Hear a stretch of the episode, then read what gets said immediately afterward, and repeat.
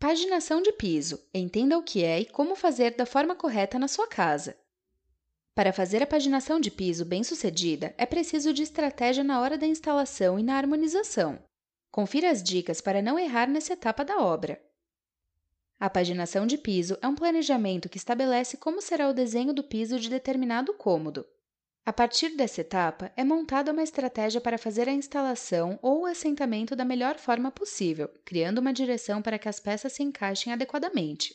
Para isso, é preciso determinar o tamanho do piso e do espaço, além da quantidade de peças necessárias. Assim, é possível criar uma harmonização do desenho com o ambiente e evitar tantos desperdícios.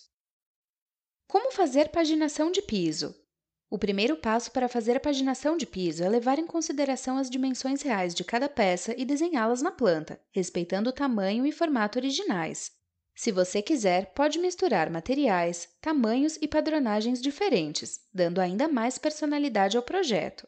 Se o assentamento for feito com rejunte, especialmente no caso do porcelanato, é importante definir a espessura dele, já que essa medida também deve entrar no cálculo da paginação.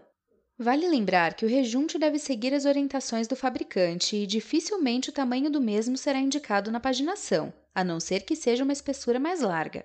Esse caso acontece principalmente no porcelanato e cerâmicas, por conta dessa linha atrapalhar o desenho da paginação, chamando muita atenção. Uma dica fundamental é aproveitar o maior número de peças inteiras no desenho, colocando-as nos espaços de maior circulação para que as peças cortadas fiquem em locais de menor visibilidade, como cantos e atrás das portas. Isso faz com que o resultado final fique mais harmônico.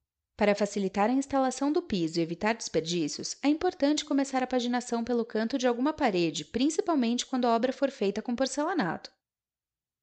Tipos de paginação de piso.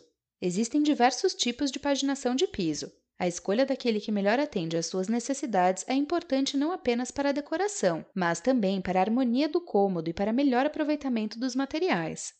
Na paginação alinhada, por exemplo, as peças apresentam os mesmos tamanhos e formatos e mantêm um alinhamento constante, por isso é ideal para locais amplos, sem muitos obstáculos.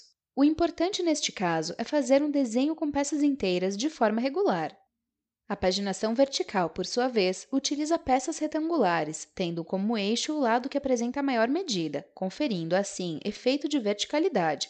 Essa técnica é muito utilizada em salas compridas e pode ser feita com porcelanato de madeira, ou seja, que reproduz a característica desse material.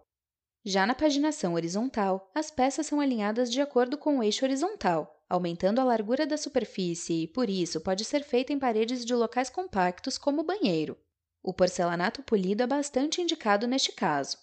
O desperdício de peças pode variar de acordo com o tamanho da placa e do ambiente. Para saber a quantidade real de peças que serão utilizadas, é necessário fazer a paginação e contar por peças.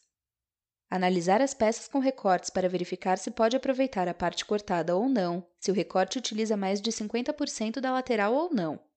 Já a paginação diagonal apresenta um corte de peças mais elevadas, geralmente em formato quadrado, e pode causar desperdícios de até 25%. Por isso, é importante escolher um espaço que combine com o design. Vale ressaltar que esse tipo de alinhamento pode reduzir o ruído de rodas de carrinhos ou malas. A espinha de peixe, ou zigue-zague, é utilizada principalmente em pisos retangulares e o indicado é que as peças sejam colocadas em espaços frequentados por visitas, como a sala, já que confere sofisticação ao local.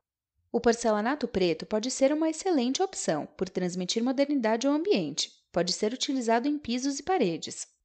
A paginação escama de peixe também é usada para piso retangular. Contudo, neste caso, as peças são colocadas na horizontal e na vertical, formando ângulos de 90 graus. Diferentemente da espinha de peixe, feita em paralelo à parede, na escama de peixe as peças compõem um efeito diagonal em relação à superfície. Nas duas paginações, o desperdício de material é cerca de 30%. O transpasse, por sua vez, visa colocar duas peças lado a lado, sem que os finais delas fiquem na mesma linha. No transpasse padrão, o distanciamento das peças vizinhas pode variar entre 10 a 50%, porém, todas as peças precisam ter o mesmo distanciamento. Enquanto no transpasse aleatório, as peças são menores, diminuindo essa distância. Você também pode optar por porcelanato retificado para dar a impressão de perfeição nas pontas. Nos dois casos, é obrigatório o uso dos niveladores de pisos para garantir o nivelamento correto entre as peças. Escolhido seu tipo de paginação, basta utilizar um material de qualidade, como é o caso dos porcelanatos da Porto Belo. Aproveite os melhores produtos e reforme sua casa. Para saber mais sobre temas citados no artigo, clique nos links disponíveis ao longo do post.